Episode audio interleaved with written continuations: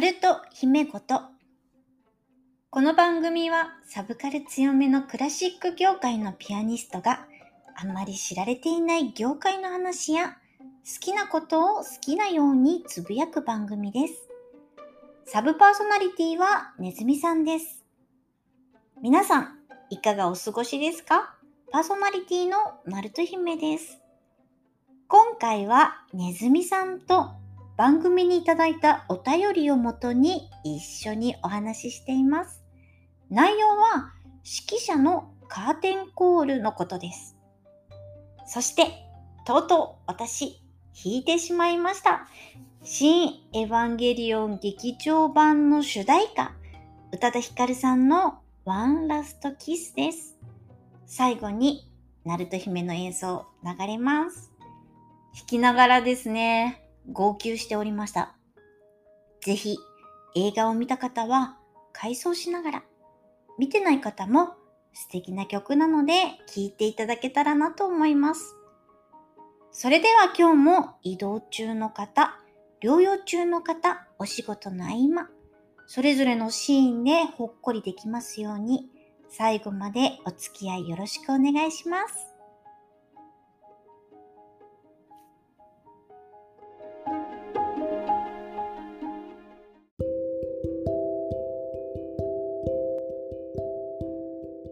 では、今日はこの方と一緒です。ネズミです。こんばんは。あれ、あほんなかった。こんばんは。こんばんは。と今、ここに空き缶が何本ありますかね今5本ですね。5本ですね。500缶が5本。はい。えー、全部姫が飲みました。えー、そんなことないよ。えっ、ー、と、そうするとどんどん私のイメージが酒飲みになってくんだよね。もう遅いと思います。はい、そうですね。はい。もうみんなね、ネズさんのトイレで寝たとかバレてますからね。そうですね。はい。大丈夫。今日は元気です。はい。はい。お水も飲んでます。え、今日はですね、あの、お便りをいただいたんですね。で、それをネズさんと一緒にお話ししたいと思います。はいえー、くまーさんからいただきました。ありがとうございます。読まれたら初投稿です。いつも楽しく業界の事情とナルト姫の秘密をドキドキしながら聞かせていただいてます。はい。え、なんで笑うの？秘密をドキドキって。秘密ドキドキ。金銭に触れちゃってるんですね。そうですね。はい。そんなクラシック業界に今まで知り合いなんていなかったので、この機会に質問させてください。はい。過去2回ほどですが、オーケストラのコンサートに行ったことがあるんです。おはい、2回とも前半10分で心地よい世界に誘われてしまい、いいと思いますね、気がつけば大きな拍手で会場が包まれていました。うん、まあ、あるあるだよね、はい、この2回は知り合いに連れて行ってもらったのですが、うんコンサートのチケットってなかなか高価なので、うん、その知り合いに申し訳ないと思いながら、うん、最後までちゃんと聞いてたやでという顔で一緒に拍手していました。うん、で、お聞きしたいのは、なぜ指揮者の人は一旦はけたのに、何度もステージに戻ってくるんでしょうか、はい、また出てくるんかい。おいおい、また来たで。はいはい、また来るんやろ？ほらやっぱり出てきた。などと心の中で突っ込んでいました。指揮者の人はなぜあんなに拍手喝采を欲しがるんでしょうか？また繰り返し出てくる回数は決まってるんですか？もしよければこの疑問を解消してください。なるほど。長文失礼しました。くまさんありがとうございました。はい。はい。ネズさん、ここはネズさんの出番ですね。指揮者いっぱい出てきますね。ね毎回出てきますからね。さっさと終わってね、コンサート終わって早く帰れればいいのにね。帰れればいいのかな？帰れればいいあまあね終わったんだからね。あと帰るだけだもんね、うん、そうですね、うん、これは私たちの業界でいうカーテンコールっていうそうですね。カーテンコールですね、えー、じゃあそれはネズさんにちょっとどういう仕組みでカーテンコールをしてるかをお話ししてもらいましょうかね。まあ、カーテンコールって言います言うぐらいですからね。オーケストラの公演の時にはね、うん、まあ基本的にカーテンがない場所ですから、うん、その名前も合っているのか否かってそうだよね。カーテンないもんね。幕ないからね。うん。うん、あとこれ実はオーケストラの公演に限ったことじゃなくて同じクラシックだったらオペラでもそうだし、うん、リサイタルでもそうだし、うん、他の公演全般でもそうですよね。ポップスでもそうですよね。そうだね。ポップスの演奏会でもね、コンサートっていうのかな。うん。セットリスト全部終わった後に、ずっとみんな拍手して待ってるわけですよ。うんうん、アンコールも欲しくてね。そうそう、アンコール欲しいっていうのもあるし、うん、そもそもはなんでなんでしょうかね。私はその歴史について調べたことはないですけども、まあ、カーテンコールって名前がついてるぐらいなんですよね。幕が閉じて、演者側はですね、全部終わった気でいるわけですよ。うんうん、でもお客さんがすごい良かったから、やっぱり、あの、たくさん拍手を送りたいわけですよ。うん、もうこの拍手には応えないといけないと。それで、一人ずつカーテンの隙間から、主役から順番にね、出てきて、拍手喝采を受けるようになったと思うんですよね。それが一体どのくらい前のことなのかわかんないですけども、おそらく300年とか400年とかそのくらい前からあるしきたりにもうすでになってしまった文化なんでしょうね。だから元は素晴らしい演者に対して惜しみない拍手をお送りしたいというところからもう一度演奏者やら舞台でパフォーマンスを行った人が出てきてその拍手に応えるっていうのがおそらくは元なんじゃないかなって思います。だって好きな例えばポップスの歌手だってやっぱりこれでもう終わりだって思うと、うん、もうその感謝の気持ちとか、ブラボーって気持ちを拍手でしかね、うん、そうできないですできないから拍手して出てきてくれて、それにまた拍手をして歓声を上げてって、やっぱ出てきてくれると嬉しいもんね。嬉しいですからね、それをずっと続けているっていうのが、おそらく慣例化したものなんじゃないかなって思います。オーケストラの演奏会の場合は、まあ、今だと、まあ、それは本当に通常のことで、最後のセットリストになっている最後の曲が終わった後に、指揮者が一人だけ吐けるんだけども、オーケストラ残ってるじゃないですか。うん、本来だったら、うん、本来だったら、オーケストラも僕は吐けるべきだと思います。そこで。まあ、皆さん演奏したんだからね。うん、今日はこれで終わりですよって言って、うん、全部吐けた後に、やっぱり拍手が続くから、うん、もう一回出ていこうかって言って出て行って、でそれを2回ぐらい繰り返すだけど、まだ続いてる。もうこれは何か返さないといけないと思ってアンコールをやるわけです。で、アンコールやって、で、まあ、拍手をもらい続けて、で、最後に、もうこれで終わりだよ、みたいな感じでみんなでお辞儀して、吐けるっていうのが本来の形なんでしょうね。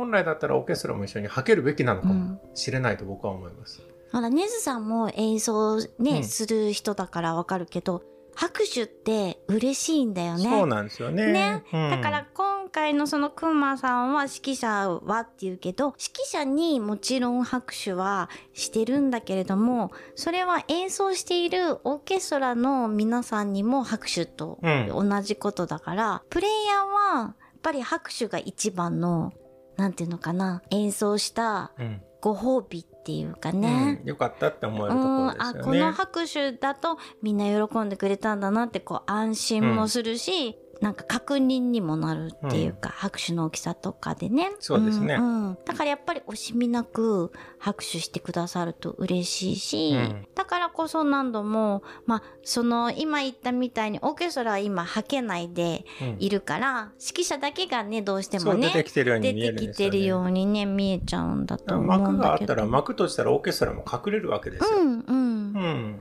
いや、はけられるんだけどね、自由に。だけど、オーケストラの演奏会は、基本的にあの狭い中からいっぱいわらわら出てきてるので、はけるのに時間がかかるわけです。ね、出てくるのもかかるしね。そう。だからそれでおそらく今みたいな形になったんじゃないかなって思いますけど、その中で出てきた面白い文化っていうのもあるんですよね。今度指揮者が出てきて、毎回オーケストラ立たせて、うんで我々に対してありがとうっていう形で帰るんですけども、うん、今度はですねオーケストラの謀反がある時から現れるんですよ。あの、指揮者が、オーケストラが演奏してくれたこの音楽がいいんだっていうところをやるんだけども、オーケストラのリーダーたるコンサートマスターはですね、うんいやいや、指揮者のあんたが今までこうやって導いたから、こんなにいい演奏会ができたんだ。とりあえず一人で拍手を受けてくれっていう形で、オーケストラはですね、謀反を起こすことが起こります。やるね。あの、立たないのね、みんなでね。何があっても立たない。もう指揮者が必ず一人でお辞儀をしないとダメっていうね。そう。まあ、お辞儀を足どんどんしてね。そうそうそうそう。管楽器なんてね、んあのー楽器持ってますからね。うんだから手は塞がってる。バイオリンの人たちもね、うん。うまくね、こう拍手ができないから足をどんどんやって、うんこう惜しみない拍手を演奏者からも送るんだけども、うん、で、指揮者で、指揮者が一人でね、お辞儀をして、うんあいい指揮者だったなっていう形で、で、その後もう一度オーケストラを立たせると、今度は立ってくれて、そうそう。そう。で、まあ、それで終わりの場合もありますし、うん。うん、だからまあ今オーケストラのコンサートの会場は出はけが狭いから偶然そういう風なしきたりができてしまっているということが、うん、現状なんじゃないかうん。な最近はさらにもう一つ新しい文化も生まれてますよね。何？あのそれでみんながお辞儀してオケが吐けるわけです。指揮者もオケも吐けるんですよそれでもね拍手がね鳴りやまないと危険になるんですよそれで、その時は、その時はね指揮者が一人で出てくるんですよそう、お客さんの前にね、もうオーケストラははけちゃっていないけど、指揮者だけね、出てくる。これをですね、業界用語をですね、あの、私たちは、あの、一般参加と呼んでいます。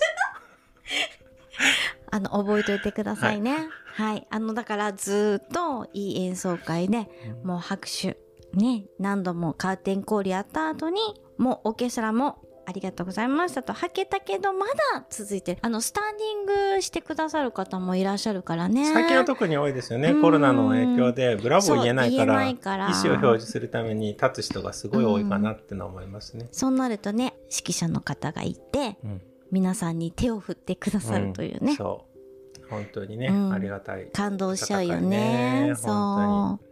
このくまさんのね、最初の方でさ、うん。10分でね、心地よい世界に誘われたって。うんこれさ、別に、あの、よくクラシックのお客さんで、あの、寝ちゃうからとかって言うけど、いいよね。元気、元気いいと思いますけど。だってアルファ波出てるってことでしょ、うん、うん心地いいから寝てるんですよ。私も寝るよ。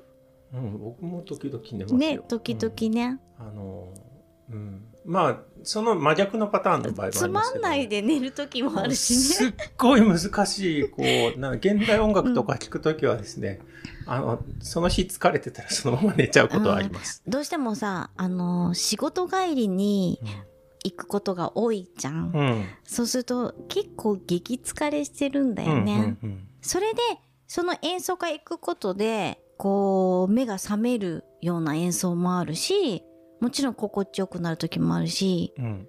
もうわけわかんなくて疲れて寝ちゃう時もあるしね。うんありますね。あの、熊さんがうん2回聞いた時の、その席の位置を知りたいですあね。ー熊さん教えてくださいね。うんちょっと気になります、うんオーケストラのどの、どのくらいの角度で見てたかっていうのでうんまた違うと思いますね。うん今、オーケストラのコンサートホールっていうのは、大きく分けると2種類あるわけですよね。シューボックス型とワインヤード型っていうのがあって、オーケストラが演奏しているそのステージをぐるっと取り囲むようにした、まあ、ある意味スタジアムみたいなうん。形のところもありますね。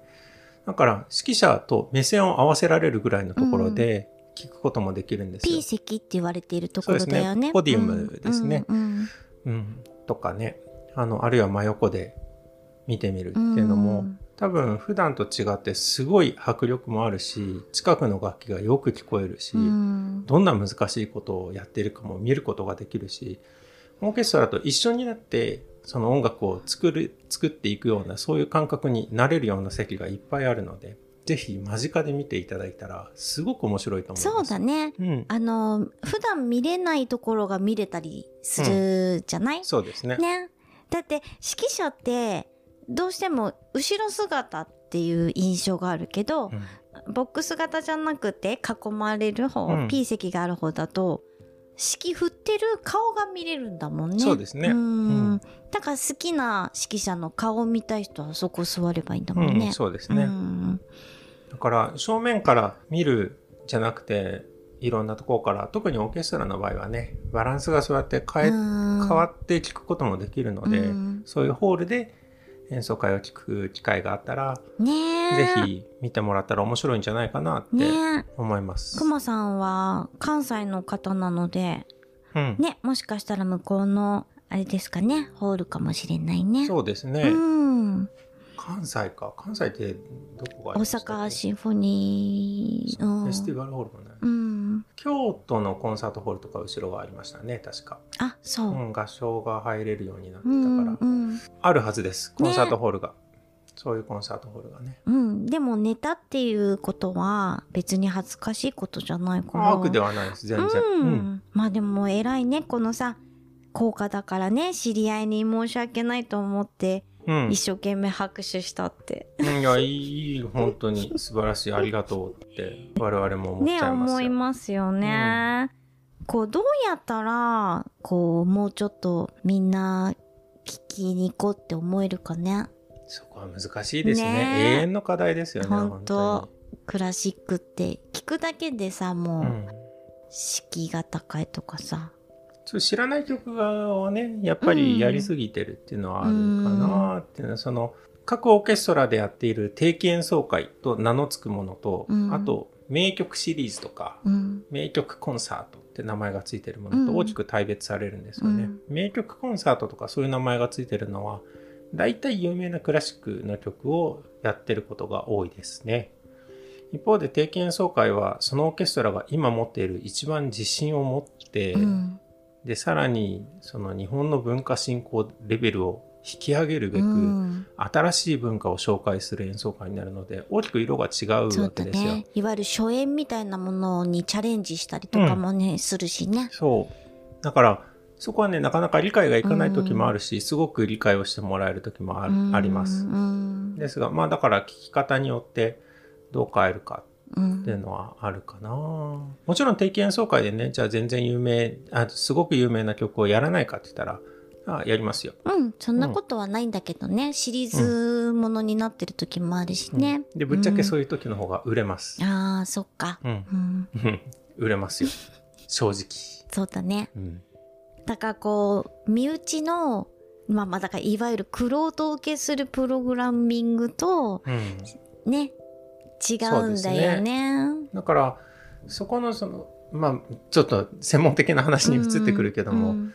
そのクロート受けしているものがまあ普遍的にあるわけですけども、うん。さらにその先にある新しいものを紹介するときにあそれに行きたいと思わせるのは結局そのオーケストラの技量だったりっていうところですよね。うん。ここのオーケストラすごい面白いことやってくれるっていう信頼度が結局そこにつながってくるんじゃないですか。うん。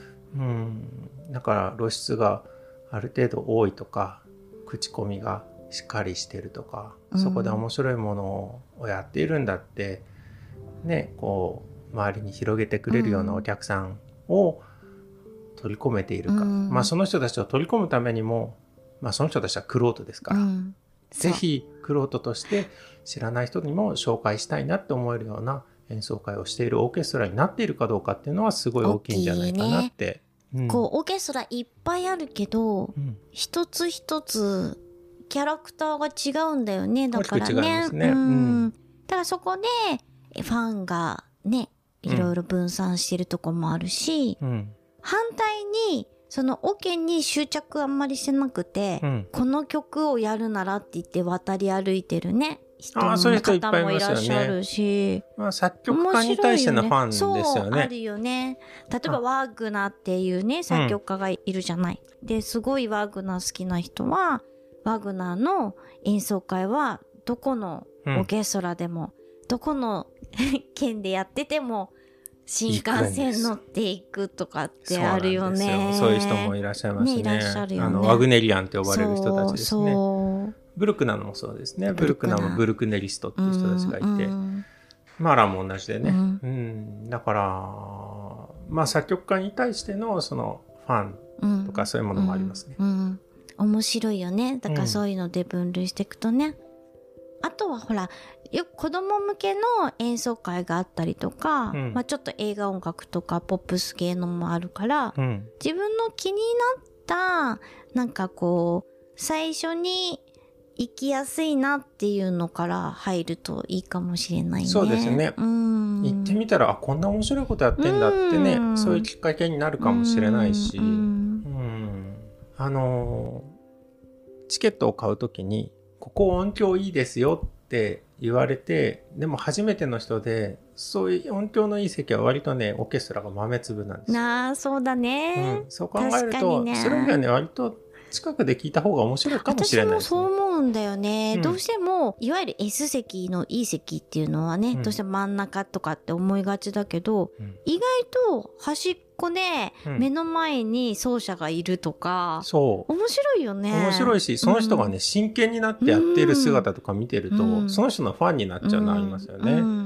うん特にティンパニーとか、ね。打楽器やってる人とかね、かっこいいもんね、うん、そういう人たちにはやっぱりね、すごいその真剣な表情とかを見ると、あすごいなって思えるんじゃないかなって思います。うん、うん。私ちっちゃい時に、はい。一番前の席、まあ、小さいからだと思うんだけど、親が取ってくれてはい。でそれが真ん中だったらよかったんだけど、うん。そのいわゆる向かってだから右側うん。上手って呼ばれてるところでコントラバスっていう大きいね、はい弦楽器の人がいるとこだったから、目の前にあの大きいうん。人たちがいて、うん。で下の音がブオーって聞こえてくるのに、結構感動したことがある。うんうんうんうんうんそうですよね。まあバランスと言ってしまえばもしかしたら良くないのかもしれないけれど、うんうん、全体の音響のことをそう考えたらえればね、ん真ん中で聞くのが一番いいんだと思うんだけど、一概にじゃあそれが一番正しいかって言ったらそういうわけではなくて、うんうん聞き方はセンサーありますから、いろんなところで聞いたらいいと思うし。うんうんね反対に天井桟敷って呼ばれてる4階とかうん5階のすごい隅っこ好きな人もいるしいるね。いるいるよね不思議だなって思う。わざともうそこしか取らないの。うん。俺の席みたいな感じでね。いますね。そう。すごい上取ってね。うん。あれもまたマニアだよね。あもう音はいいんですよね。うん。正直音はいいんです。音って上に行くからね。うん。うん。だからちょうどその4階とか5階に行った時には全体のもう音がブレンドされて、うん。いい状態でね、行くからね。聞いてて気持ちがいいんだろうね。ねれはね、わかる。だから、もうそうなるとオーケストラのまあ奏者を見るというよりはもう音を聞きにうん。来てるっていう人たちなんだろうね、きっとね。うん。え、ねずさん、どの辺で聞くのが好き？私ですか？うん。難しいなぁ曲によって変えてますね、僕は。あ、そうなんうだ。ん。歌が入るときはう、ん。真ん中の一番最高列です。わかる。でしょ、うん、うんわかるよ。うん。それ以外の時はソリストが入る時にうん。はある程度見えるところにしようかなってのは思いますけどね、顔が隠れるようなところじゃないようにはしようかなって思ってますけど、あとあとはまあどこでもいいかなっそってか。よくね、ピアノ関係だとう、んうん、私たちの周りは、やっぱり鍵盤が見たいって左側ってお客さん左側にお客さんが集中しない、ね、うんするよね。そう右側だと蓋しか見えないですからね、そう。まあ、音聞くにはもちろん蓋側がいいんだけど、うん。やっぱり関係者としては、まあ、手を見たいっていうので、どうしても左側にそう多いですね。人が集まる。面白いだからピアノのねリサイタルとかに行くとうん、左側から埋まってく？うん、そうです。本当にそうです。本当にそうです。左側。あれ面白いなと思っていつも見て31る列まであったら15列ぐらいの左側から、そう。ちょっと左側からね埋まっていきますだから左にいる人たち見るとみんなかあのピアノの関係してる人なんだなって思って。そうそうそう普通のお客さんでもそうですよ。あそうピアノやってなんだねないお客さんでも、やっぱり鍵盤が見たい。まあ弾いている指を見たいんだろうね、きっとね。そっか。そうなんですね。じゃあくまさんあのーまたぜひ機会があったらね演奏会も来てくださそういですね。うん。演奏会のチケット、まあ、ピンキリですよ。うん。ていうか、正直私が行った後ろ側の席とかは激安です。うん、うん、2000円とかで売ってます。安いんだよね。そうあの高額なとこの席じゃなくても楽しめるので、えー、もし、あの個人的にどんなのがいいか相談がありましたら、ぜひ DM をいただければ。はい、営業か。ねずみさんが、あの、いい演奏会を紹介してくださると思います。すね、はい、はい。ありがとうございました。ありがとうございました。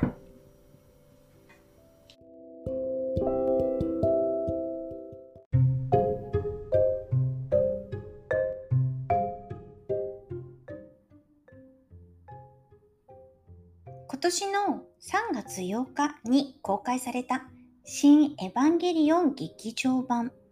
ね、見られた方も多いのではないでしょうか。周りではもう1回だけではなくて何回も見に行かれた方もいらっしゃいます。お知りたくなるぐらい長い映画ですけれども、それだけ見る価値はあるんじゃないかなと思います。テレビ放送が始まったのが1995年なので、まあそこから25年以上という年月を経て、ついに完結したんですね。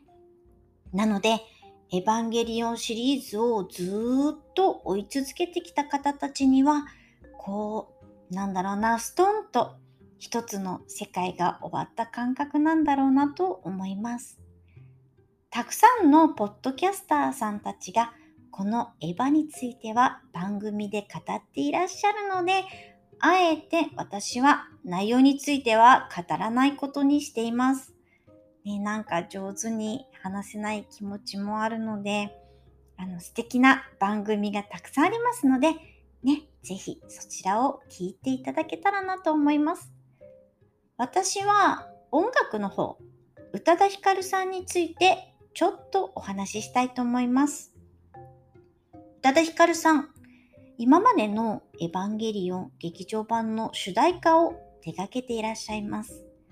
最初、 Beautiful World という曲なんですけれども、ご本人もエヴァンゲリオンに対して自分と重なる部分が多くて精神汚染されちゃうとおっしゃってたそうで、このエヴァンゲリオンの世界観と、あと歌詞ですね。最初、もしも願いが一つだけ叶うなら、君のそばで眠らせてどんな場所でもいいよという、まあ、フレーズで始まるんですけれど、これは君を求め続ける僕の姿という象徴がですね、エヴァンゲリオンの世界を見事に出している曲だと思います。そして次の作品、桜流し。これはピアノのとっても素敵な演奏から始まるんですね。このピアノをね、聴いてるだけでも胸がギューッとなるんです。あなたなしで生きてる私という歌詞なんですけど、これはミサトの目線なのかなと思ったりします。宇多田ヒカルさんは途中アーティスト活動をね、やめたりしてますよね。こうイメージとしては若い時から海外で暮らして結婚や出産や離婚もなさってますね。あとお母様は有名な藤恵子さん。ね、お母様が亡くなったりと、まあ、ものすごい経験をされていて、それも彼女の曲に現れているなと思います。今回の One Last Kiss は聴いていてね、特に印象に残るのがエコーの音楽だと思いましたね。こうトランス音楽みたいにずっと裏でループしている、まあ、エコーがあって、根底にはあの2つのコード進行がパターン化されていて、そういう構造になってるんですけれども、歌詞に誰かを求めることはすなわち傷つくことだったとあるんですね。これは深いなうん常にね、こう、他の人を理解することは、孤独と向き合うことなんでしょうかね。何とも言えない、こう、喪失感もあるんですけれども、不思議な、まあ、爽快感もあって、エヴァンゲリオンの最後にはふさわしいなと思いました。このエコーですね、シンセサイザーならできるんですけれども、生のピアノで表現するのは難しかったですね。あんまり私もうまくいってないんですけれども、でも弾きながら私自身のエヴァンゲリオンも浄化された気持ちです。それでは、ナルト姫の演奏で、新エヴァンゲリオン劇場版主題歌、宇多田ヒカルさんのワンラストキスをお聴きください。次の配信もね、それじゃあ、バイバイ。